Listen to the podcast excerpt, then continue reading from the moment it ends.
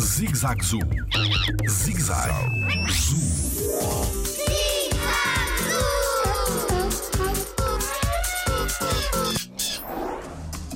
Os lobos vivem em famílias.